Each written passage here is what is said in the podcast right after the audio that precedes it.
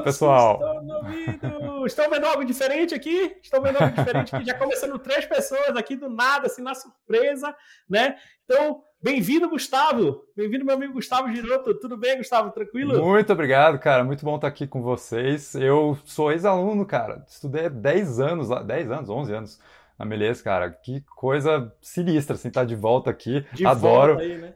Tenho uma saudade, cara, uma fase da vida que eu só curtia, assim, só trabalhava bastante, né, fazia animação, mas aproveitava a vida, assim, era muito bom. Boa, boa. Então hoje, podcast Meliense fazendo uma collab aí com o canal do Gustavo Giroto, Gustavo que fala no canal dele, conta mais sobre filmes, séries, cultura pop em geral, né, Gustavo? Então, hoje a gente está fazendo essa collab. Então, vocês vão ver um pouco do Gustavo aqui, lá no canal do Gustavo também, né? No Gustavo Giroto, lá no YouTube. Vocês vão ver os cortes aí, vão ver um pouco do nosso podcast Meliense aí acontecendo. Então, hoje uma grande collab aí. Então, Gustavo, você quer falar um pouquinho aí do seu canal? Hein? pessoal ah, bem rapidão, cara. Gente, é, eu falo bastante sobre cultura pop, né? Gosto de falar sobre cinema, sobre séries, assim, um pouquinho de tudo, né? Da, da pipoca ao cult, né? Como já, já disse um querido seguidor meu aí, e achei que ele definiu muito bem, assim. Então, estou acompanhando aí as coisas que vocês estão assistindo no momento. Se quiser dar uma passada lá, é, vai ser um prazer receber vocês. Confiram lá, confiram lá mesmo, que é sempre atualizado, Gustavo aí, né? Tudo que está acontecendo aí nesse grande mercado, nesse grande mundo, né? Pop, filme, série, tudo. Então assistam lá. E hoje, né, a gente vai discutir um negócio que tem a ver. Gustavo que produziu um curta-metragem de animação, né, na sua passagem aqui uhum. também, no, curta, no Curta Voyage, foi Esquamata, né? Então Confiram no YouTube do canal da Melier, né? Que tem lá o Esquamata para vocês curtirem. Quer falar eu era conhecido, eu era conhecido como o cara do vagalume, assim, porque era o curta, né? A história é sobre um vagalumezinho ali que quer ser aceito pelo seu grupo. É, e aí sempre falava, ah, cadê o curto do vagalume aí? Porque Esquamata é um nome meio bizarro que eu tirei ali de, de uma classificação é, bi, é, de biologia, assim, meio bizarra. Uhum. Mas, mas, enfim, foi, foi, cara, uma experiência muito legal. Eu tenho um baita orgulho, assim, do, do curto. Boa, boa. E com certeza, eu acho que o Gustavo passou por isso, e nós aqui passamos até hoje, né, Will, de uma coisa que é muito recorrente no mundo da, desse estilo né, do audiovisual que chamamos animação, né?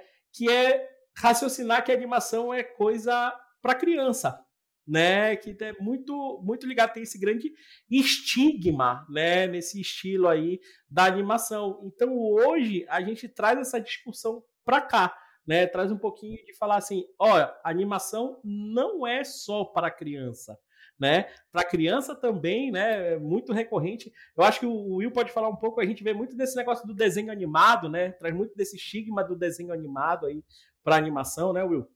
É, eu, eu acho aí, saudações, Gustavo, não te comentei aqui no, no ar, né? Saudações aí. saudações. É, prazer aqui participar do teu collab e você participar do nosso. Desse é momento. isso aí. é, não, é, eu converso com, as, com os alunos né, de desenho que às vezes a gente tem que analisar mesmo isso, o quanto precisa ser infantil o desenho animado, tanto no projeto que eles trazem, às vezes eles trazem um projeto assim, e eles falam, ah, não, mas a gente queria que ficasse fofinho. Aí eu vejo o roteiro, eu falo, mano, mas por que tem que ficar fofinho? Não é. Ah, é porque é desenho, o professor fala, não, vamos, vamos com o pé inteiro, vamos fazer meio assustador, sabe? Tem um monstro lá, eles ficam com medo de um monstro ser assustador. Eu falo, não precisa, né? E aí, e, e, historicamente também não precisa, porque se você pegar os primeiros da Disney, o Disney, ali no Branca de Neve, no Pinóquio, ele não tinha o conceito de infância que a gente tem hoje. O, o filme dele falou, mano, é, é, é, é pra família, é pra todo mundo. Então, às vezes, ele é até meio assustador, né? Você assiste o, Nossa, Branca de total. Neve, o Pinóquio, e você fala, ué, mas é porque não era pra. Assim, podia ser criança, mas não era obrigatório. É tipo novela, sabe? Você fala, mano, a criança pode assistir, mas não quer dizer que só ela assistir, né? É. O que, que, é. que, vocês acham? Não, e, e, quem nunca teve pesadelos com Pinóquio, cara, que tá, tá mentindo, assim, porque é muito dark, cara. Até vendo agora o remake, eu não assisti o remake, mas pelo que eu vi a galera comentando, é, pô, eles removeram muito do que era sinistrão, assim, no, no original, porque não dá para replicar isso hoje, né? É o que você falou, né? Outro conceito. Mas eu acho que, assim, a gente Talvez a animação seja uma das primeiras formas de linguagem audiovisual que a gente consome enquanto seres humanos, né? É, começando lá de criancinha. E eu acho que muita gente, se não transforma isso num interesse maior, né, um nicho e tudo mais, é, vai carregar um pouco dessa preconcepção, né, de que ah, só porque é desenhado quer dizer que não é para adulto. Quando na verdade, cara, é uma, uma das linguagens assim que eu acho que tem mais liberdade, sabe? Permite mais expressividade quando você fala de, de linguagem audiovisual, né? É, é uma parada que, sei lá, você consegue puxar para um realismo assim, mas você pode também fazer um estilizado. É, a animação é uma coisa muito livre, sabe? Então, eu acho que, cara, a gente só tem a ganhar se a gente começa a cavar é, e procurar justamente esses é, filmes e séries de animação que trazem essa esse conteúdo um pouco mais maduro, né? Porque justamente eu acho que eles vão ter essa liberdade de trabalhar coisas que talvez não sejam trabalhadas nem no live action, né? Como é o caso de algumas obras que a gente vai comentar aqui nesse, nesse episódio. Sim. Não, e hoje essas divisões é também uma coisa, desculpa por ter cortado, não, mas uma coisa que a gente conversa, né, na, na, na uhum. faculdade muito, eu, Portela também já falamos no, em podcasts, outras gravações.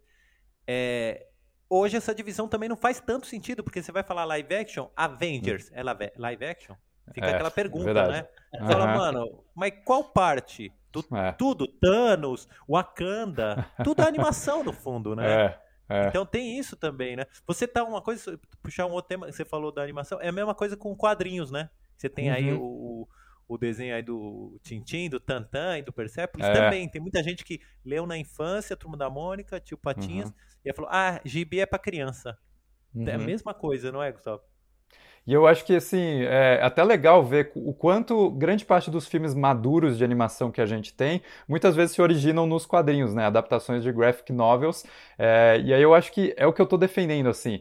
É, uma graphic novel ou uma animação madura dessas, ela consegue usar o estilo até mais simples, mais estilizado, para martelar uns conceitos muito obscuros assim da humanidade, sabe?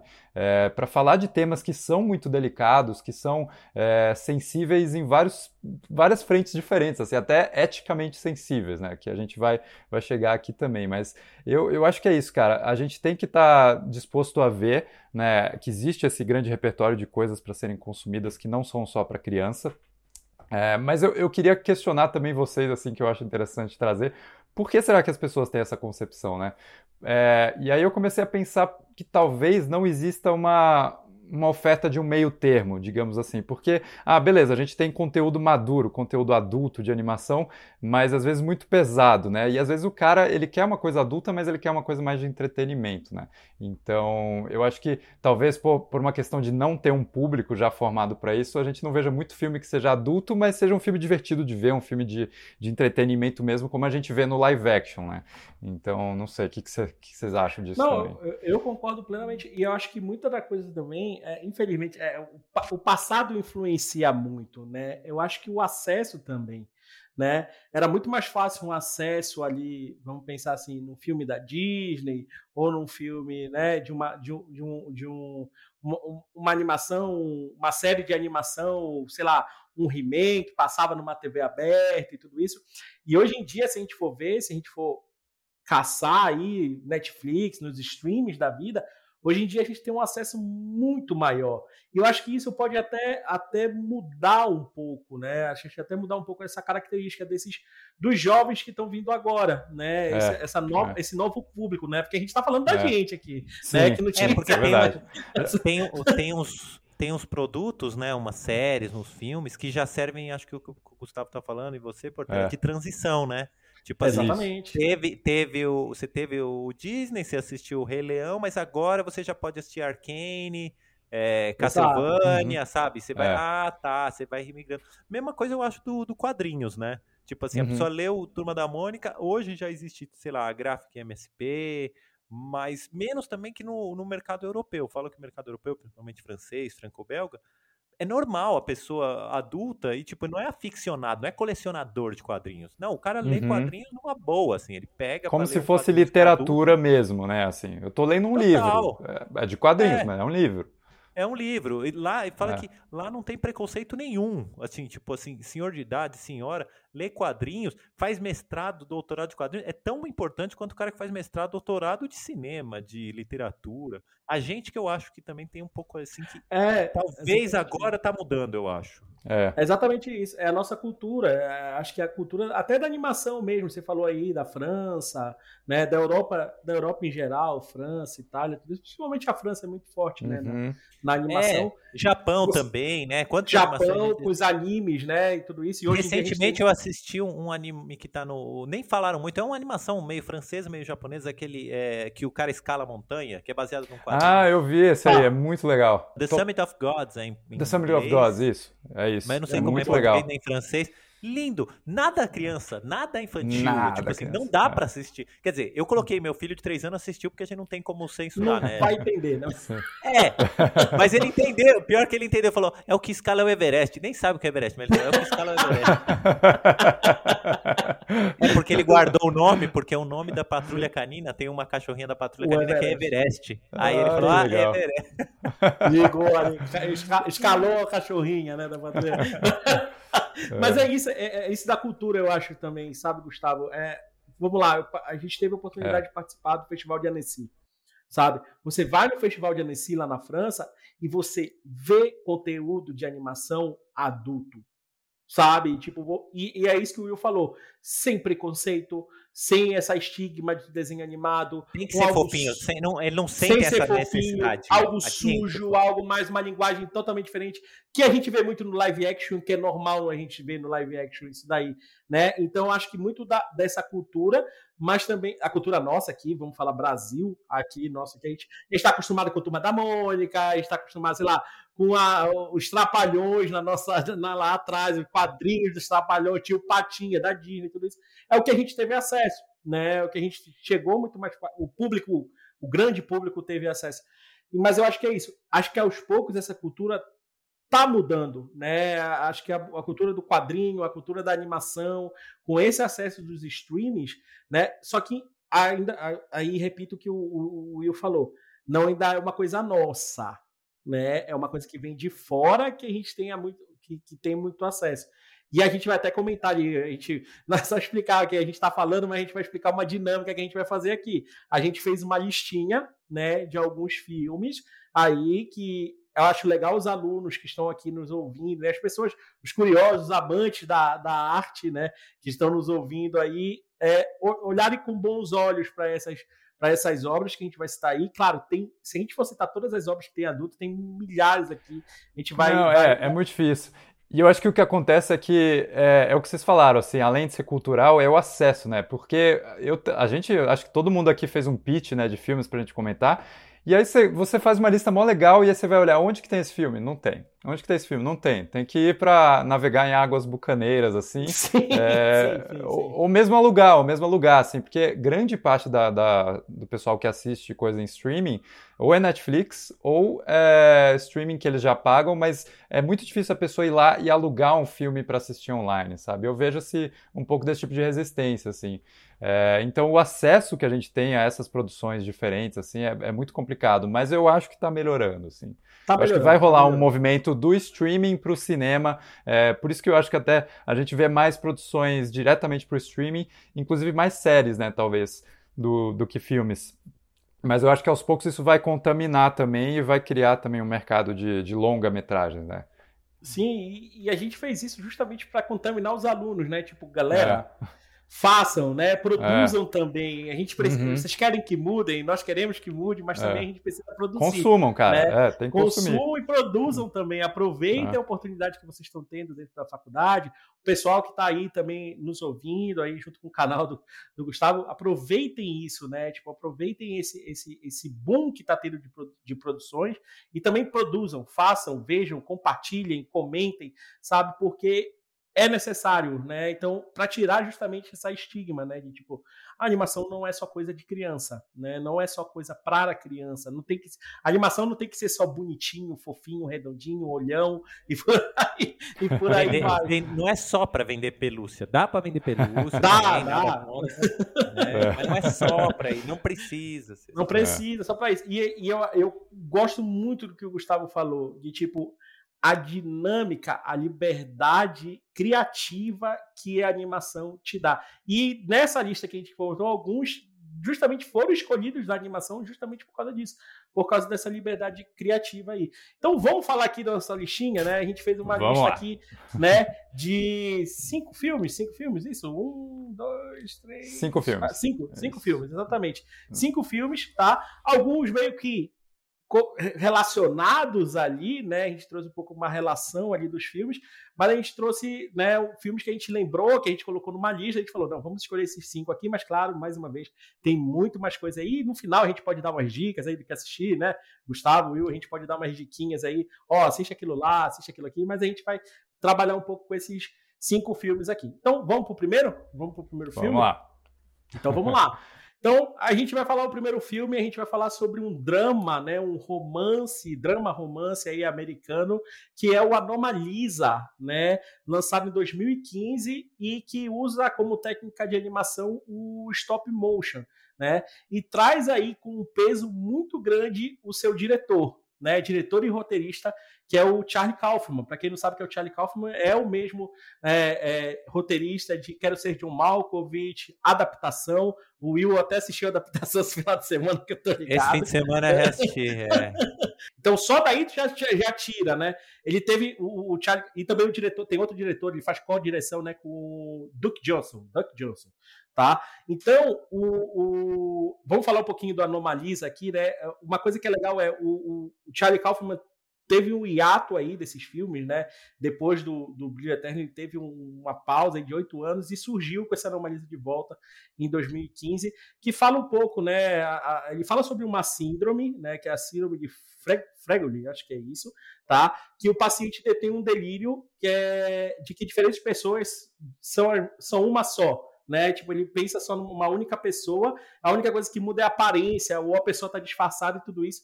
E ele trabalha muito bem no filme Anomalia disso daí. Cara, acho que a primeira coisa assim, se você vê o trailer de Anomalisa, o filme não é aquilo, tá?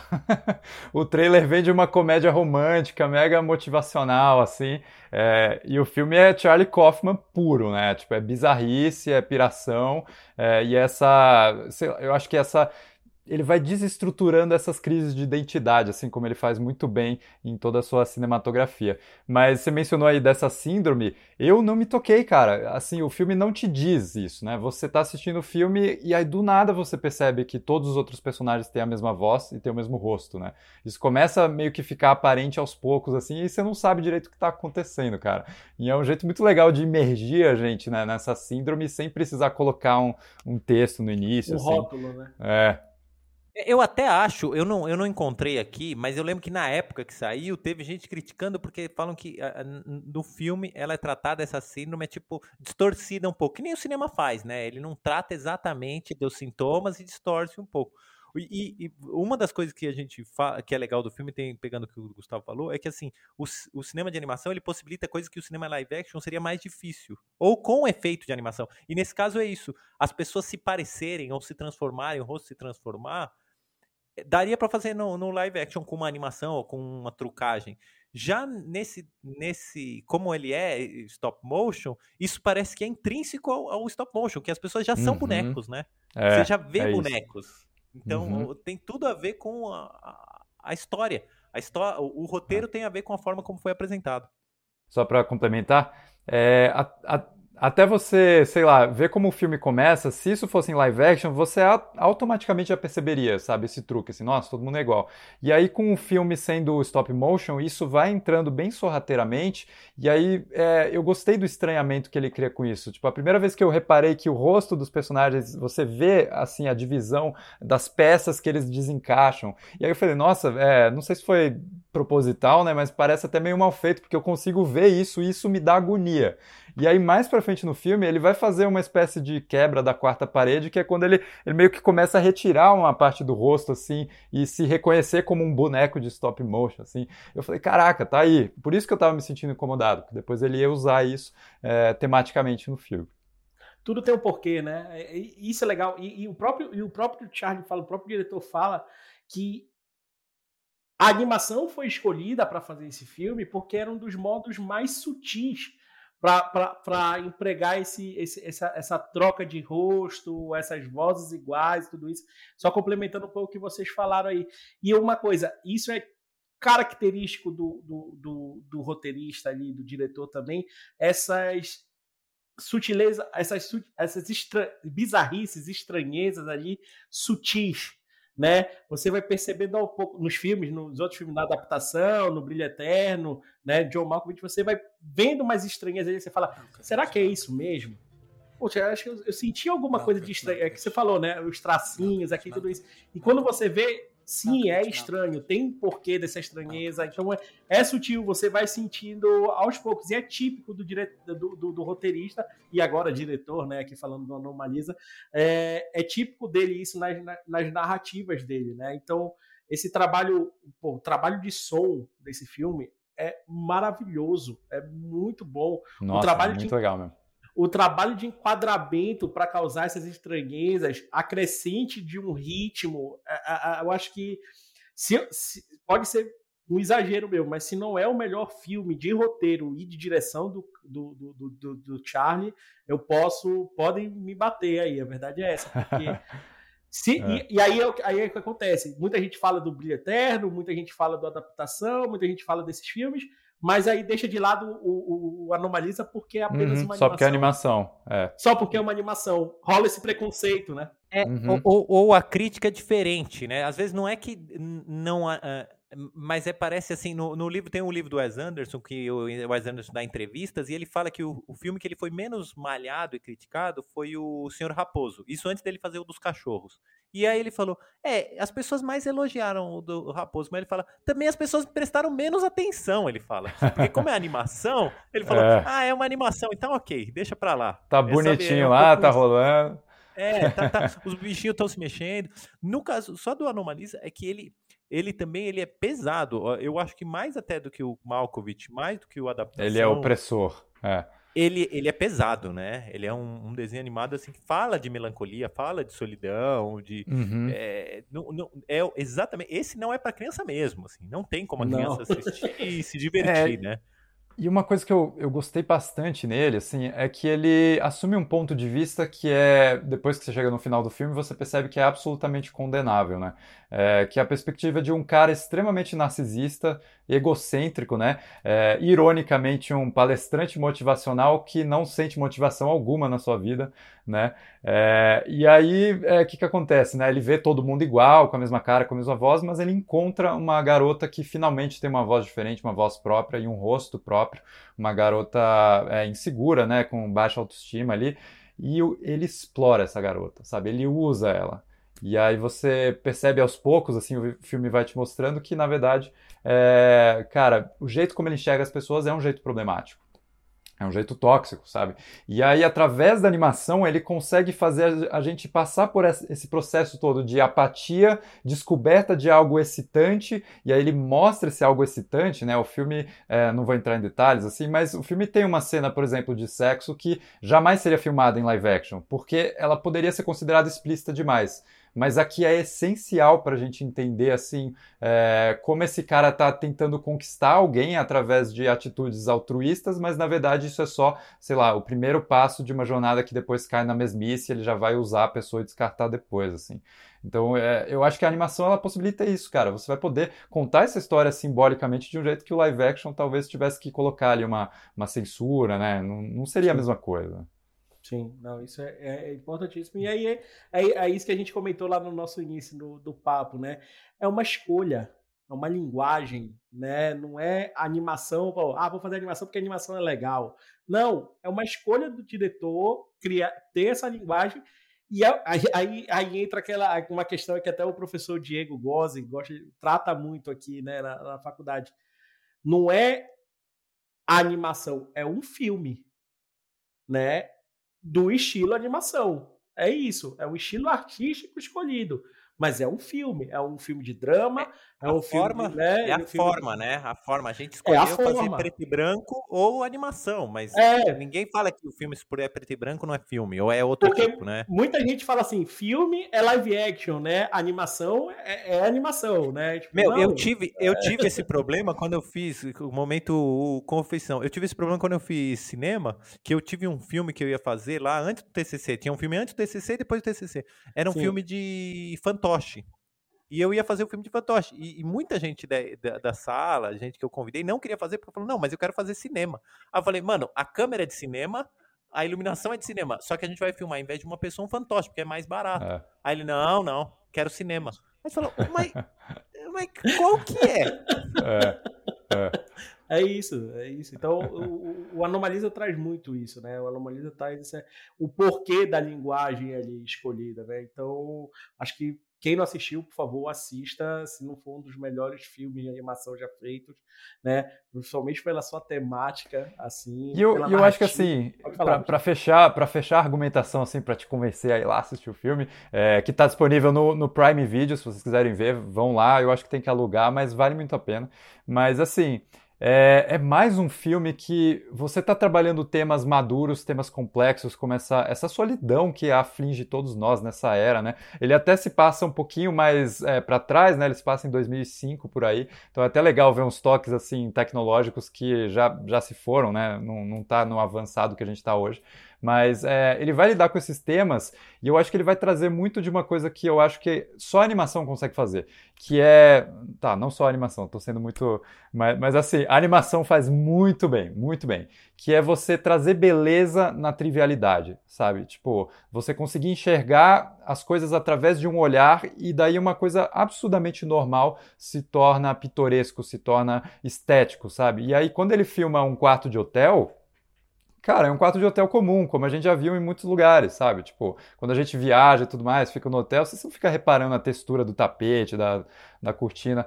Mas o fato de você estar tá fazendo isso em stop motion tem um charme, cara. Você se sente ali dentro daquele ambiente, sabe? Você quer habitar esse ambiente. E o filme te permite fazer isso. É um filme que toma o seu tempo ali. O personagem vai é, caminhando por diversas partes do cenário, né? É, ele cria esse micro-universozinho que eu acho que é, é muito coisa de, de, animação, é muito coisa de stop motion, né? Pensando que sempre são bonecos assim, miniatura, né? Eu adoro essa, essa coisa de mini mundos, assim. E eu acho que o filme passa muito essa sensação, sabe? De você ser uma mosquinha dentro desse cenáriozinho assim, enxergando coisas que na vida real você não presta atenção. É muito ao, bacana. Ao mesmo tempo que ele é detalhista na sua narrativa, né? Ele é detalhista no seu, no seu geral, né? Visual, mas também ele, ele, ele sabe trabalhar, ele, ele sabe trabalhar muito bem esses é, como posso falar? Não só detalhe da narrativa, mas detalhe de contexto. Co, desculpa, a palavra era contemplativo também. Além de ser detalhista, ele é contemplativo. Né, ele é extremamente contemplativo. E aí o que você falou, né? O ritmo ajuda muito isso no filme. Uhum. A contemplar, a ver, a observar, prestar atenção em detalhes e tem detalhe em tudo. Não só, hum. não só em cenário, é. não só em arte, mas também em som, enquadramento, tudo, tudo é feito de detalhe. E isso é muito legal na Anomaliza. É muito legal mesmo. É muito bom. Então, já fica uma dica aí, assista, pelo amor de Deus, essa primeira, né? E daí é. puxa outras e por aí vai. Podemos seguir então na nossa lista? Podemos Vamos avançar. Vamos lá, então vamos lá, vamos falar agora. É uma dupla, isso daí é uma dupla. É, a gente vamos falar de, na... Pode ser uma dupla, pode ser até um trio aí, se a gente for. Se a gente for eu acho que a gente, a gente fala dos três, assim, porque existe um lance temático, né? A gente vai entrar agora num, num subgênero de animação que é muito populado, né? Que são os filmes de guerra, é, particularmente os filmes de guerra do Oriente Médio ali, mais ou menos, que eu acho que foi um, meio que uma bolha que foi criando, assim, se expandindo, né? A gente foi tendo muita produção desse tipo Onde a animação é primordial, cara, porque é o melhor jeito de você entrar em coisas que são tão sinistras, tão aterradoras assim, é, e tirar o melhor disso enquanto linguagem, enquanto, sabe, produção audiovisual, assim. Então a gente começa com o Flea, é, o filme é desse ano? Não, do ano passado, 2021. Que, meu, já começa com um filme que fez história, porque foi o primeiro filme a ser indicado três vezes no Oscar, né, a categoria de melhor filme internacional, melhor documentário e melhor animação. É, nunca tinha ocorrido e eu acho que é, é um atestado de como a linguagem está ganhando mais essa, essa valorização. Né? Falar do Flea aí um pouquinho, né? Que é, é uma produção é, multicultural aí, Suécia, Noruega, Dinamarca, tem um pouco Estados Unidos, Inglaterra, então vários, vários países aí de produção, do, do diretor Jonas Power Rasmussen, né, e que fala um pouco, uh, isso eu gosto muito, né, desses três filmes que a gente vai falar, trazer essa temática documental da coisa, né? E um documental, não aquele documental padrão, né? Aquele documental. E aí, mais uma vez, a gente entra na liberdade criativa da animação. Porque se você fosse fazer uma.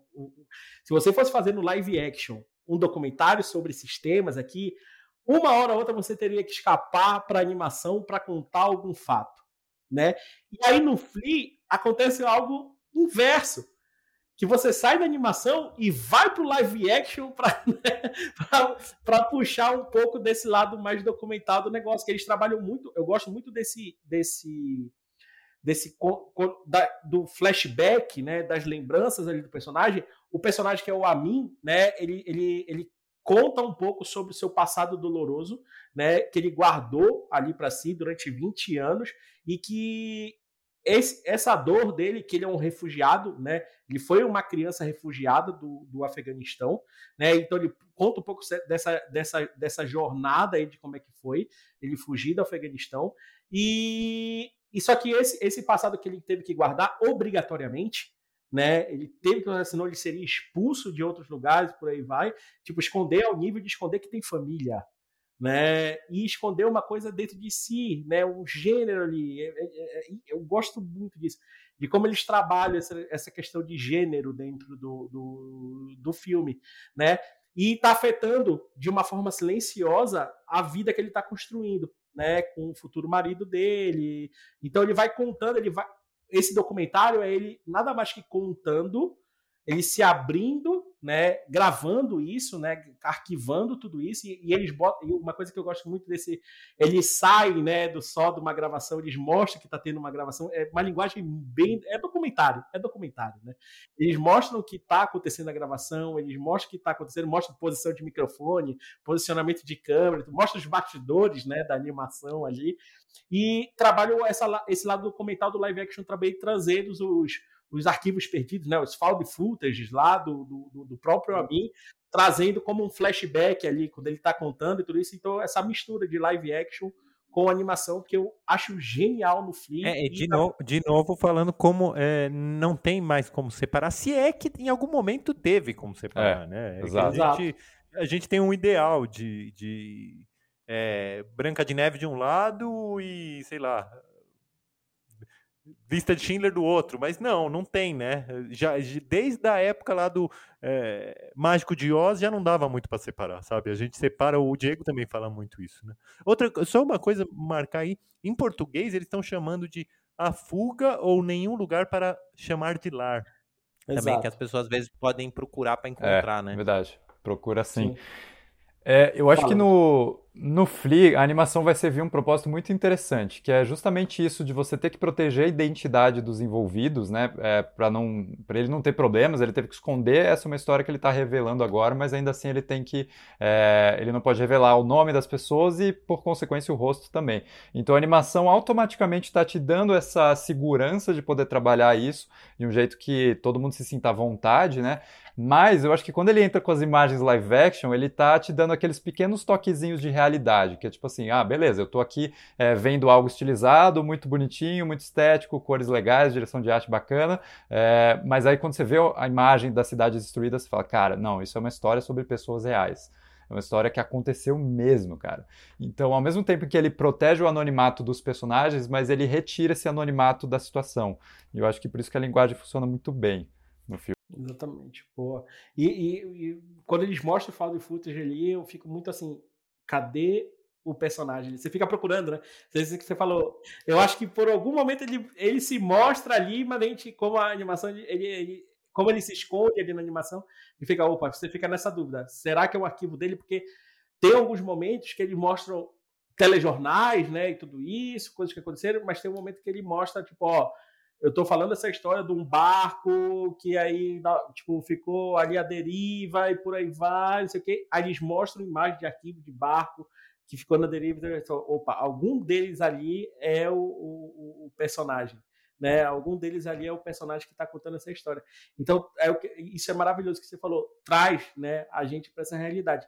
E aí, já comparando com outro filme que a gente trouxe na lista aqui, né, que é o Valsa com Bashir, de 2009, que eu acho que é, não sei, para mim até hoje é um do. É, é, é, o, eu sei que o outro filme que a gente vai falar aqui, que é o Persepolis, vem um pouco antes, mas é o Valsa Kumbashi para mim é, o, é o, o, o filme que marca muito bem essa linguagem documental na animação.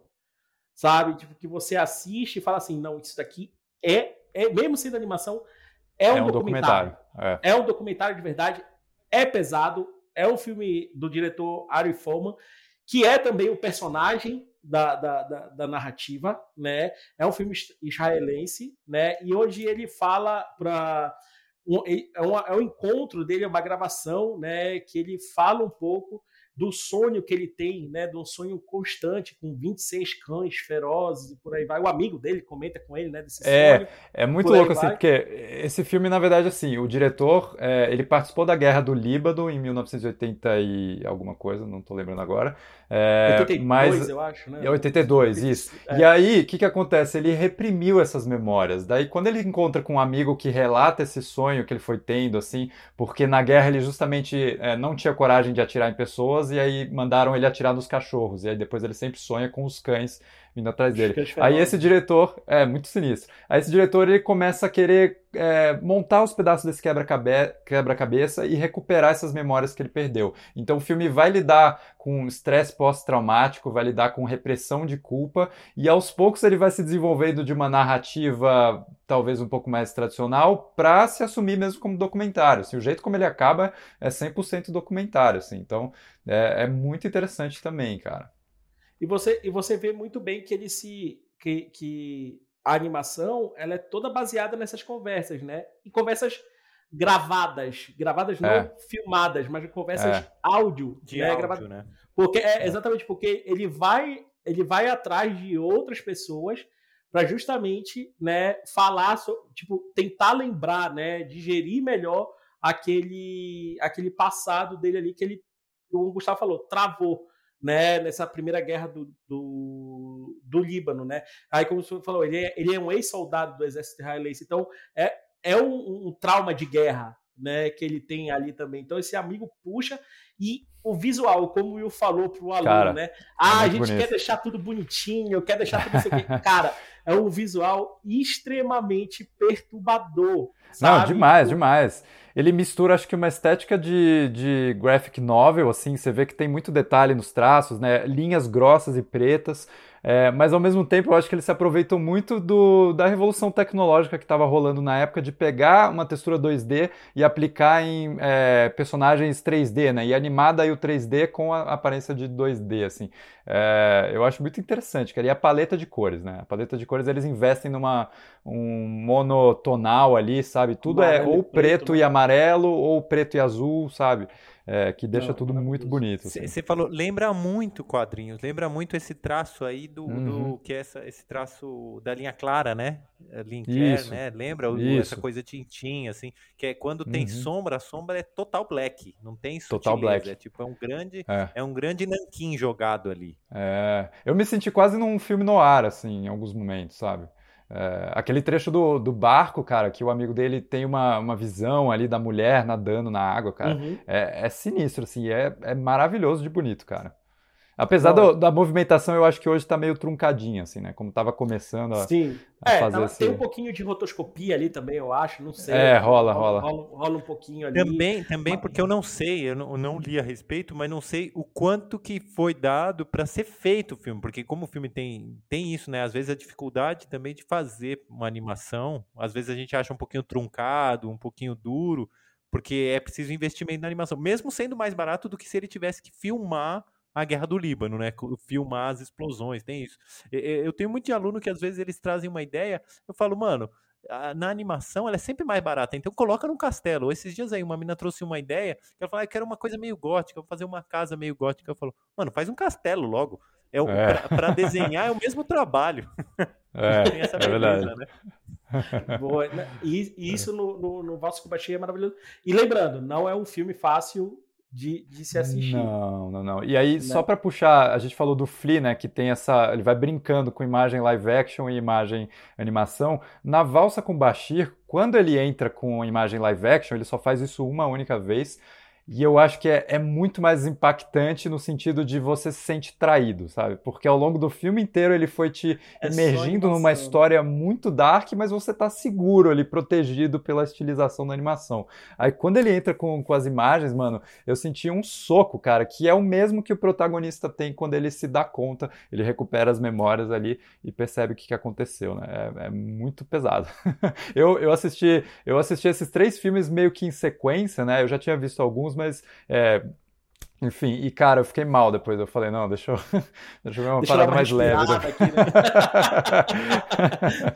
deixa eu dar uma respirada é. aqui. E aí o Gustavo falou do três filmes que ele assistiu, né? Qual seria esse, essa tríade aí que a gente interligou? Na, a gente já comentou aqui, mas é o Persepolis, né? De 2007, da diretora Marjane Strapp, que é francês, né? Esse filme. Mas fala sobre a história de uma, uma iraniana né, que sonha em ser vidente e acompanha de perto a queda do, do, do, do governo lá do chá e, seu, e, e, desse seu regime brutal. Mas ela luta contra essas imposições, né, é, principalmente contra as imposições contra as mulheres, né, que esse governo tem. Então, aí a gente estava falando aqui de HQ, surge de uma HQ né, esse filme aí. Então, Will, se quiser comentar mais aí, Gustavo, se quiser comentar, fale um pouco mais aí sobre o Persepolis. Não, então, o Persepolis, eu vou, ele, ele é da Marjane Satrap, que ela escreveu esse Persepolis como memórias dela, né? É, depois a Marjane Satrap, ela escreveu outra, outra, outros livros, quadrinhos, graphic novel, né? Eu tenho, minha esposa me fez ler, eu, eu não conhecia, assim, já faz muitos anos que eu conheço, mas não conhecia. E ela virou diretora de filmes live action, né? Também. Ela recentemente dirigiu o filme live action. É, o Persepolis, ele tem essa pegada, o quadrinho, vamos falar primeiro do quadrinho, ele tem essa pegada que a gente falou, bem nanquim, preto e branco.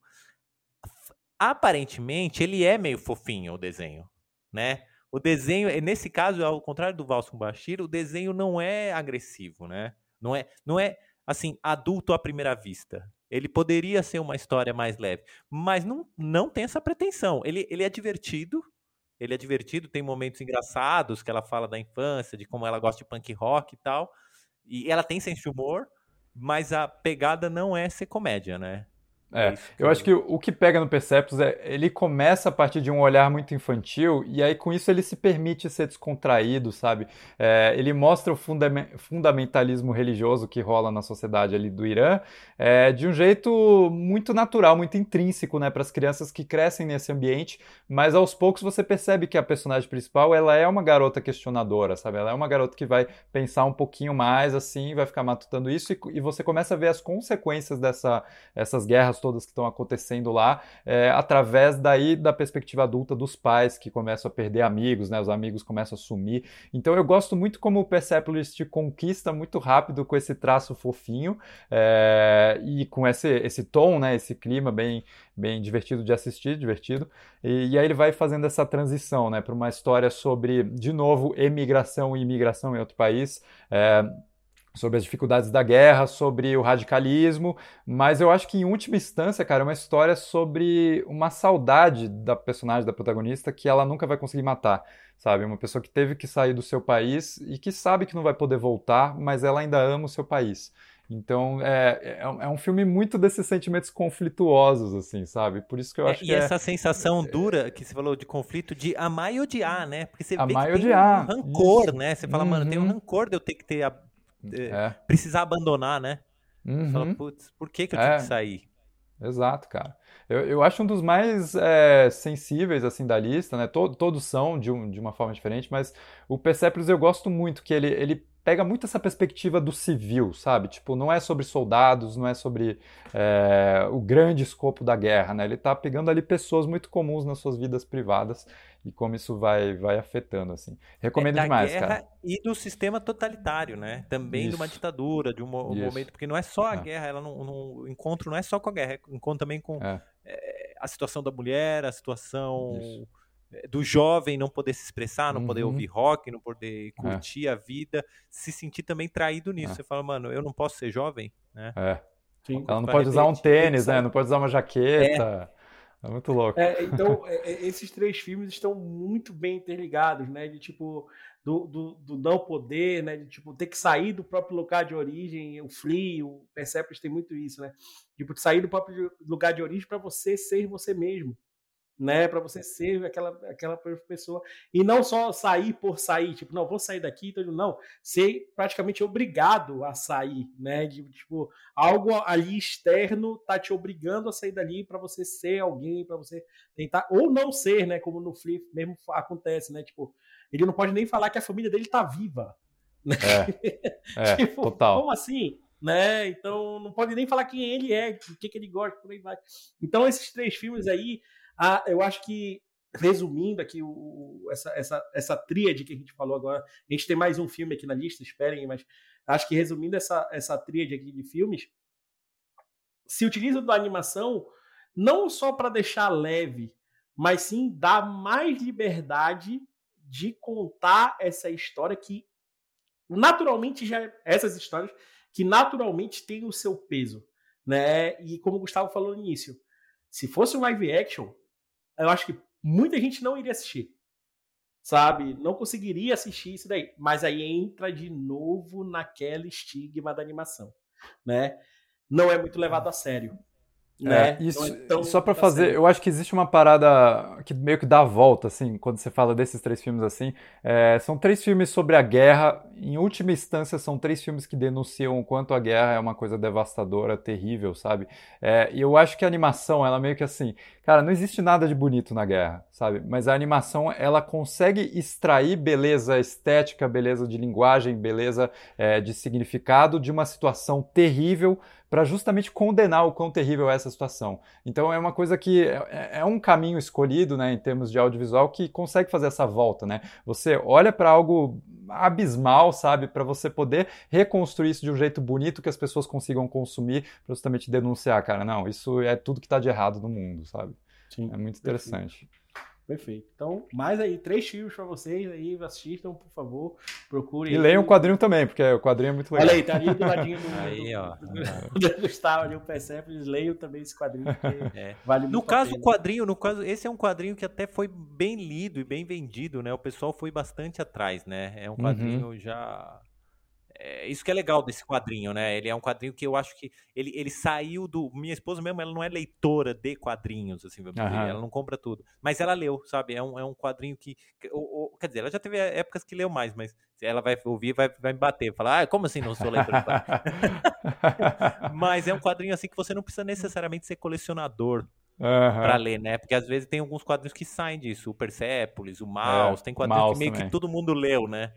Aí esse Mas é o caso. o Persepolis para mim foi um caso muito interessante que, assim, o poder da narrativa, né? É aquele tipo de livro que eu cheguei numa livraria, tava ali sem ter o que fazer, olhando, comecei a ler dentro da livraria, assim, e aí eu comprei porque eu simplesmente não conseguia não terminar, sabe? Então é, é uma narrativa muito engajante, cara.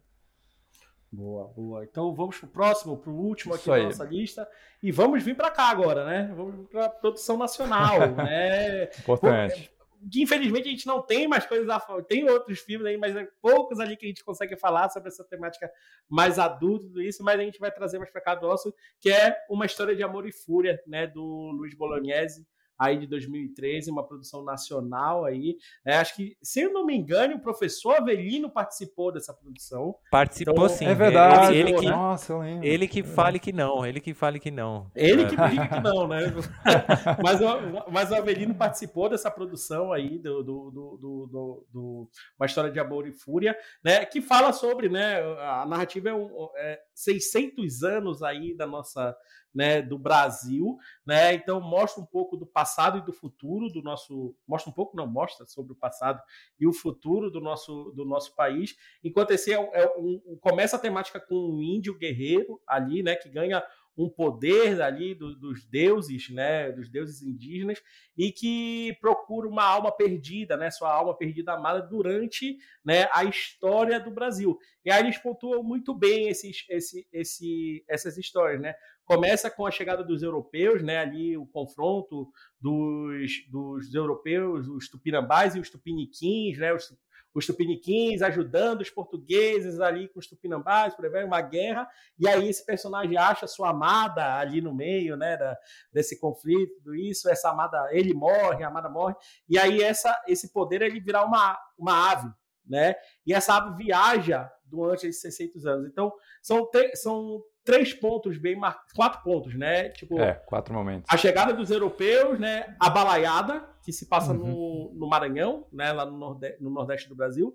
A ditadura militar, né? E depois a gente chega pela... A, espero que a gente não chegue nesse futuro. É, ele faz uma especulação assim, de um, de um futuro próximo. É a guerra pela água, né? É. Em 2096. Eu não Isso. quero chegar nesse ponto, mas. É, é... Talvez nós não cheguemos. Nós não né? vamos chegar, né? Mas, vai, vai quem está ouvindo aí. Os nossos, né, os, os futuros aí, né? Espero que não chegue nesse ponto. Mas ele conta muito bem através da animação essas, essas passagens aqui, né? Essas quatro passagens aí né, dos 600, é. em 600 anos de Brasil. Quer falar, Gustavo, por favor? Sim, sim, eu acho que o História de Amor e Fúria ele vai fazer esse panorama histórico de um Brasil sempre é, a um passo de cair para uma opressão, sabe? Ou já tendo caído e tendo que ser retomado.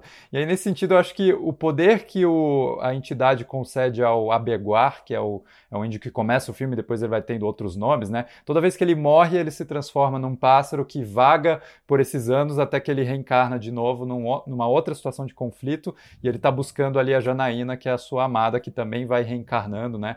E toda vez eles são, eles não conseguem ficar juntos, né? Alguma coisa acontece é, e toda vez ele participa de alguma luta contra esse, eles chamam de Anhangá, né? Que eu acho que é essa grande é, massa invisível tentando englobar o Brasil.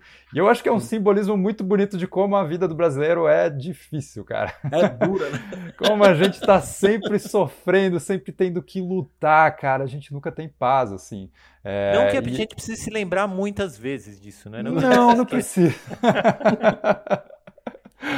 mas, mas é isso, assim, eu, eu, me surpreendi o quanto o filme lançado em 2013, né?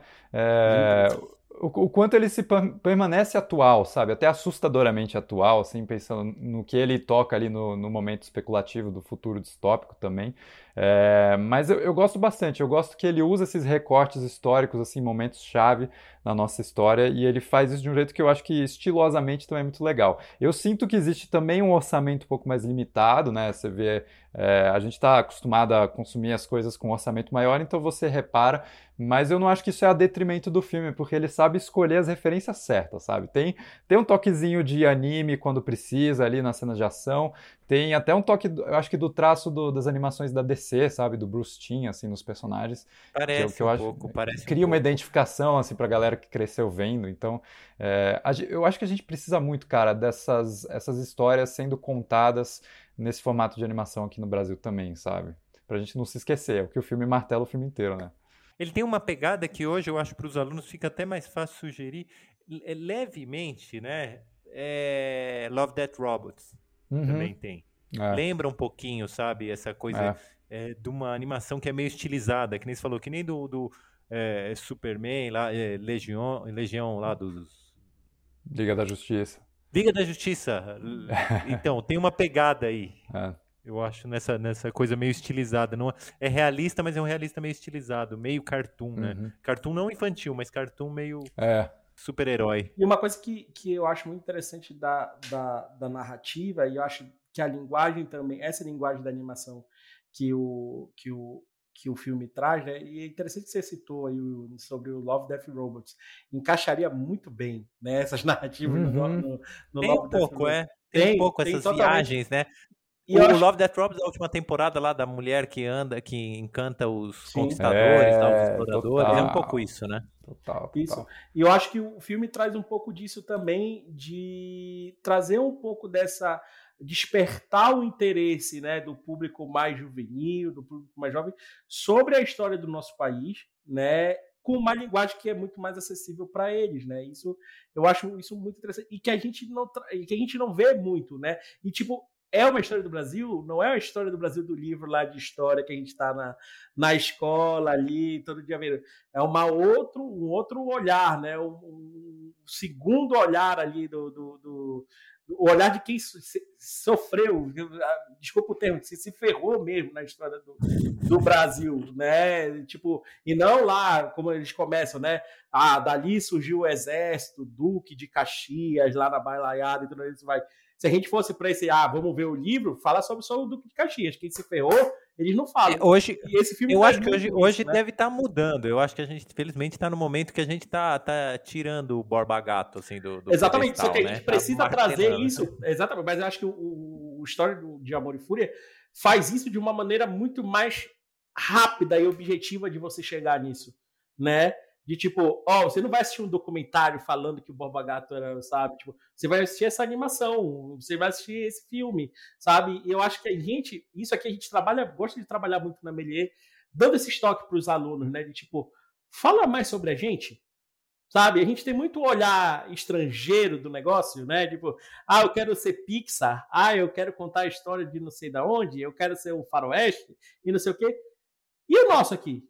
Sabe? Tipo, e a nossa galera aqui não tem essas histórias? Tem narrativas sensacionais aqui no Brasil que a gente pode contar muito bem e que a gente não conta. E que o, o História de Amor e Fúria conta muito bem. Só que, aí, aí eu, que, eu, que eu comentei aí no início, é um ponto ali fora da. Né? é um pontinho é, fora não, ele da, é... da, história. Eu me surpreendi o quanto ele está isolado, assim. Você pesquisa, né? Filmes, filmes semelhantes à história de Amor e Fúria no Brasil, não tem, né? Não tem. Ele está é, muito único aí.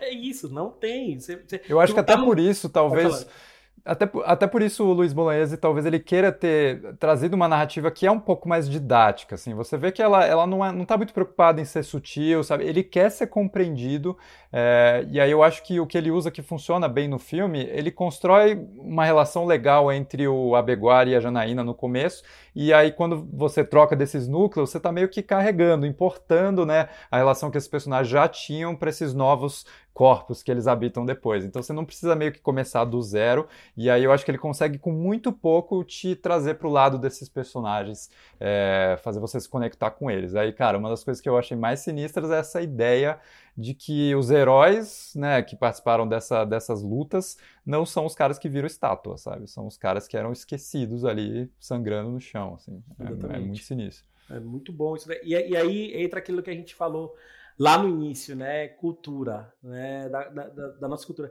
Até, até, parafraseando aqui, tem, um, tem, um, tem uma entrevista do Bonesi que ele fala, né? Por que trazer essa, essa, essa história do Brasil, né? E ele, e ele diz, aí, aí fala do Bolognese, né?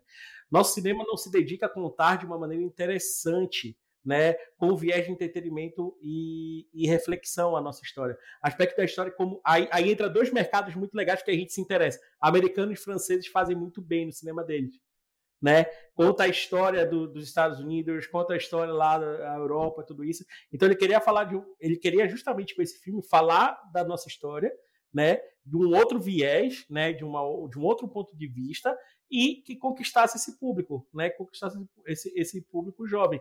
E aí trazendo um pouco do amor, né? Até o nome já diz, né? O amor, a fúria, a raiva e tem aquele romance ali no meio e tudo isso. Então trazendo um pouco disso que ah, exatamente isso que a gente comentou. Esses dois mercados, o cinema americano e o cinema francês, de animação, fazem muito bem isso daí né? É, Fazer é. muito bem isso daí. Eu acho que você tocou no, no, ponto crucial disso tudo, que é você justamente transformar em entretenimento. Que eu acho que é uma das coisas que às vezes eu sinto falta, sabe? Em coisas que a gente vê é, sendo produzidas aqui. A gente vê muita coisa importantíssima sendo produzida, é, que está tratando desses temas assim, mas entretenimento é um jeito de você conseguir massificar discussões, sabe? Então toda vez que você leva uma coisa para uma parada que consegue né, trazer essa, essa ideia e tal, que a galera quer discutir, mas você também entrega uma coisa que você pode simplesmente assistir e consumir. Eu acho que Bacurau fez isso muito bem, sabe? Tipo, você fazer um filme de gênero, que tá colocando questões para discutir, mas que também tá te entregando enquanto filme de gênero, assim. E é o que eu gostaria de ver mais e mais e mais, assim. Boa. Então, é isso, gosto bastante. Boa. Will, quer falar mais alguma coisa? Não, não, concordo, concordo totalmente, concordo Acho totalmente. Que é isso. Acho Fico... que é isso é, fico achando que também a gente pode fazer mais filmes de gênero que nos ajudem a refletir, né? O filme Sim. De, não precisa separar as duas coisas. Né? Exatamente, exatamente. E Bacurau eu adoro também. Bacurau eu adoro. Bacurau é, é maravilhoso. Esse é Bang Bang. Faça uma animação de Bacurau. É, exato, cara. Não, até assim, bang, bang. Eu, eu acho que o trecho futurista do História de Amor e Fúria é um dos mais interessantes, assim, porque ele vai pintar esse cenário. Cara, é, o presidente do Brasil é um pastor, sabe? Tipo, quem força a lei são as milícias do Rio de Janeiro, assim. Isso em 2013, cara. E tá aí, então, né? Dá pra ver que. E a gente, a gente tá aqui. A, a carta já tava lá, né? Já tava lá a carta sendo dada. É, cara. Nada contra. De novo, sempre como, né? Professor tem que falar. Nada contra o pastor, nem contra a milícia, menos contra a milícia até. Não... não, quero, não quero brigar com esse pessoal. É. Adoro, adoro, mas não, não, não, não precisa, não precisa mandar carta, bomba, nem nada. É verdade. É, mas é, é, assim, o filme, o filme ele dá essa pincelada de como o Brasil vai usar essas estruturas ditas é, corretas da sociedade, consolidadas da sociedade, para justamente causar essa opressão aí, sabe, que está é, dizimando tantas pessoas, assim. Então, é, até acho que numa pegada Love, Death and Robots seria animal ver diferentes visões de um futuro distópico brasileiro mesmo, assim. Né? Boa, acho que é uma boa fazer um Love, Death and Robots Brasil. Brasil, total, é. Do passado e do futuro também. Fica aí, ó, fica a dica aí, né? uma turma da Melier pode fazer, fecha a turma, cada uma conta uma história e faz o Love, Love Death Robot Brasil. Death Robots Brasil. Brasil, cara, sabe? Acho que Não, e assim, só pra cantar a bola pra galera, é, hoje em dia a Netflix procura demais edital de outros países, né? O que faz um Round 6 bombar é justamente o fato de que eles, eles acreditam, sabe, nessas outras produções e eles estão sempre procurando. A gente teve o, o 3%, assim, mas eu acho que a gente ainda pode continuar explorando esse potencial, sabe, brasileiro. Então, meu, galera, acreditem nos seus sonhos aí, façam o pitch façam. certinho, que eu acho Exatamente. que Façam. tem, tem, ó, procura, tem assim, sabe? Puxando aí para a Melier, tem apoio de produção executiva, vocês podem fazer lá, é vão aí. lá, puxa o pitch, é. puxa essas ideias aí, eu acho que vale a pena pensar nisso daí, tá? Vale muito a pena pensar nisso daí. Então, galera, fechamos essa lista aí, eu acho que foi uma lista muito legal, muito interessante. Claro, tem muitos outros conteúdos adultos aí, né, ligados a essa, a essa linguagem da animação. Não sei, vocês querem indicar algo a mais aí, saindo um pouco da lista, indicações para galera assistir? Gustavo, fica à vontade aí para indicar também. Né? Não, o que eu ia falar é só de dar umas dicas assim. É, a gente falou muito de longa-metragem, mas eu acho que você encontra isso tranquilamente, esse misto de entretenimento e maturidade na, nas séries, assim. Então, é, eu vou falar até umas que eu indico que já são mais mainstream mesmo, assim, são mais, mais consumidas, mas que eu adoro, tipo BoJack Horseman é, que vai falar de, meu, depressão, de é, uma projeção que você faz do passado que não é exatamente a verdade, e aí você vive eternamente das glórias de um passado que nunca existiu, sabe? É, temas muito maduros, assim. É, pô, sei lá, Rick and Morty, que todo mundo fala, que eu acho que Rick and Morty consegue pegar conceitos cabeçudos de ficção científica e transforma isso na, na coisa mais escapista possível e super divertida. E eu, eu recomendo para todo mundo a série da, da Arlequina, né? A série Harley Quinn, que está no HBO Max. É, porque eu acho que ela, ela, consegue fazer piada com o universo DC, mas ao mesmo tempo homenagear o universo DC de um jeito que eu acho que é brilhante, assim. Então essas são minhas três aí. Boa, Will, quer indicar também? Ah, eu vou re reindicar, né? Re sublinhar o que eu indiquei, que a gente falou, que foi o The Summit of Gods. Uhum. Do que tá é no Netflix, muito legal. Mas é. tá escondido, porque você tem que saber que existe para ir atrás, né? Ninguém muito falou, né? E é baseado também num quadrinho desenhado pelo Giro Taniguchi. É, pelo Giro Taniguchi, né? Eu acredito que em breve será lançado o quadrinho no Brasil. Muito legal, eu adorei. Mas é isso, eu tinha que saber que existia para pesquisar. Ninguém me sugeriu, assim, Então, eu só fiquei sabendo porque eu edito, eu trabalho numa produtora que faz muito conteúdo de montanhismo, né? E aí, pesquisando, eu acabei caindo nesse Summit of the Gods e falei, caramba, uma animação de montanha, assim, nunca vi isso antes na vida, assim. E é muito legal mesmo. Bonito, mano, bonito. Essa daí é e é assim, é mais legal, eu falei pra minha esposa, eu adoro também questão de montanhismo, de escalada, todo ler, né? Ler, eu não, nunca fiz, né? Tenho vontade de fazer, mas nunca fiz. E é mais legal que filme de montanhismo essa animação, mano. É mais legal que aquele filme Everest, por exemplo. Aquele filme Everest bobo, meio chato, esse daí eu adorei. Ah, então, só sublinhar essa indicação aí. Boa, boa. Tem, tem, hoje em dia tem, tem saindo uns filmes bem, bem interessantes de, de de animação, até no Netflix mesmo, que fala, tem um sobre.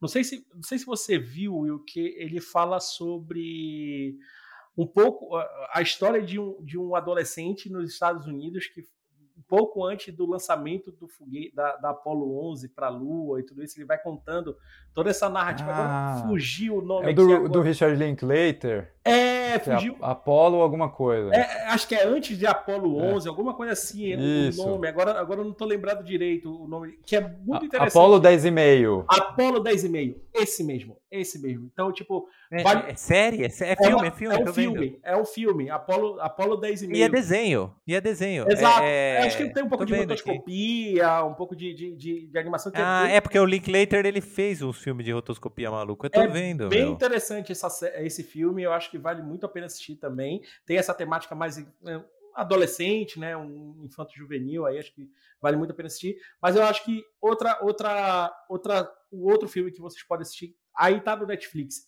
esses dois que eu vou falar aqui agora estão no Netflix. O The House, que é um filme meio seriado, né? São três histórias em volta de, de uma casa. Eu acho que vale muito a pena. Tem stop motion, tem animação, tem, tem, tem tudo ali, acho que vale muito a pena.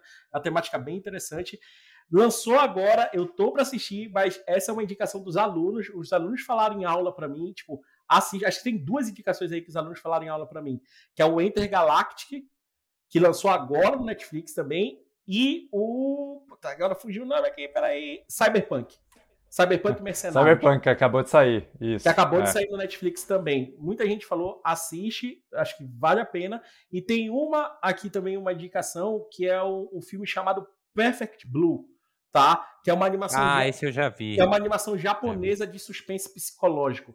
Vale muito a pena. É baseada, é baseada em um romance japonês e eles transformaram isso numa animação. Então assistam também Perfect Blue. Agora... Esse daí é Pode falar. Esse Perfect Blue é, é meio famoso, assim, é, infame, assim, no sentido de que eles tentaram copiar no eles tentaram fazer esse filme nos Estados Unidos, a história, e aí o diretor não conseguiu fazer, ele copiou aquele cisne negro, fala que ele, metade do filme é tudo copiado disso daí. É o Perfect Blue, né?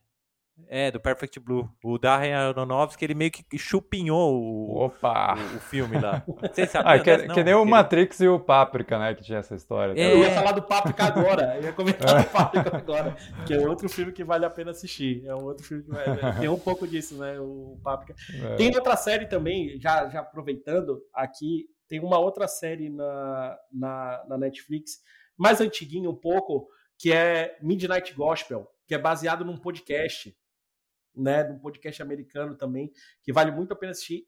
E essa outra também que eu vou comentar é, é uma linguagem muito para criança, mas eu fui mostrar para minha para minha enteada e eu falei assim, eu acho que é muito pesado para ela. Começa bonitinho, mas depois vai ficando pesado. Que é, é psicologicamente falando, é, tipo, vamos pensar assim, filme da Pixar, sabe? É. Tipo, você tem uma linguagem infantil, mas aí se você for aprofundar mais tem algo mais mais adulto ali, mais pesado na narrativa, que se chama Kid Cosmic. Que é muito. Não sei se vocês já assistiram. É uma série de animação muito baseada na linguagem de quadrinhos, né? Ela não é um quadrinho, mas ela é muito baseada na linguagem de quadrinhos e que trata de. Uh, acho que tem um, um, roteiro. Começa bonitinho de uma criança querendo ser herói e tudo isso, e ela começa a brincar com alguns conflitos pessoais dos personagens. assim. Lindo, eu vi isso daí, eu não assisti, não. É lindo o traço. E de código é lindo, é lindo. Vejam e você fala assim, não, é um desenho para criança, muito bem feito. Quando você vai assistir. É, o traço, o traço aqui tá Steve Universe também. Quando, é, é tá. quando você olha assim, você fala assim, não, deixa eu ir com cuidado aqui, porque não é tão para criança assim. É livre a, a, a, a, temática, mas você vê que tem um, eles dão uma suavizada na narrativa, mas tem um peso muito forte na, na narrativa por trás. Então, indicações aí, então assistam, tá aí milhares de coisas para vocês assistirem. Gustavo, Cara, obrigado mais uma vez por essa collab aqui. Eu acho que Pô, deu muito certo aqui esse nosso bate-papo. Eu que agradeço, cara. Nossa, mal bom, cara. Dava para ficar mal tempão conversando. A gente tem que ficar meio que podando, assim, porque você quer falar de tudo, exato, cara. Então, exato. É, pô, tô disponível aí. Se quiser, me chama, é nóis. Galera, confira o canal do Gustavo, né? Gustavo, é, Gust barra Gustavo Giroto, é isso? é, Gustavo Giroto no YouTube, gus.giroto no Instagram, canal Gustavo Giroto no TikTok. É, dá uma conferida lá, tô aí comentando as coisas que estão saindo. E Putz, cara, é, de novo, bom demais estar aqui. Eu lembro da Meleza, assim, com muito carinho, então eu fico muito feliz de estar participando aqui com vocês. Boa, vejo o curta do Gustavo também, que ele produziu. É, assistam o Esquamata, assistam o Esquamata. Participou é, de bastante demais. festival aí, o Esquamata, né? Gustavo é, ele, ele foi, ele foi. foi Fez uma carreirinha de festival aí, então assistam. Lembrando, curta de uma pessoa só né? Então, vamos é. trazer aí, quem sabe, um dia no making off, né, meu amigo Will? Esses, esses curtas... Ah, isso eu acho. Isso eu acho que tem que fazer. Esses curtas de uma pessoa só é bom para essa galera aqui que tá fazendo em grupo, uhum. dar uma olhada, olha, fez, é interessante, acho que vale muito a pena assistir aí o Escapamata. E assisto lá, tem, o Gustavo bate, o Gustavo fez um papo, acho que foi compartilhado até pela Melier aqui no pessoal, né? O Gustavo com a Pamela, né? Pamela Passa, hum, Passarelli, né? Verdade. Se eu não tô errado. Pesarelli, isso. Pesarelli, exatamente. Que isso. Tá, é, é uma das diretoras lá do, dessa nova série do Star Wars aí, né? Andor, tá certo? É isso? Andor. É, ela coordenou é, a pós-produção de visual effects na série Endor de Star Wars, galera. Muito Olha legal. Aí, tá vendo? Legal. Esse papo tá lá no canal do Gustavo. Vão lá, isso. assistam, vejam. Então, melienses conversam com melienses, isso é muito legal. Isso é, é nóis, tamo junto. Então é isso, galera. Fechamos aqui mais um podcast Meliense em collab aí com o canal do Gustavo Giroto. Lembrando, Giroto com dois T's, tá? Por favor. Ah, é verdade, não importante. não se esqueçam disso, por favor, tá? Então essa collab aí maravilhosa, espero que vocês tenham gostado. Então, Will, fechamos, é isso? Foi? É, acho que sim, acho que sim. Boa, maravilhoso. Yes. Gustavão, obrigado. Até a próxima, galera. Forte abraço. Valeu, galera. Tchau. Muito obrigado aí. Valeu. tchau, tchau.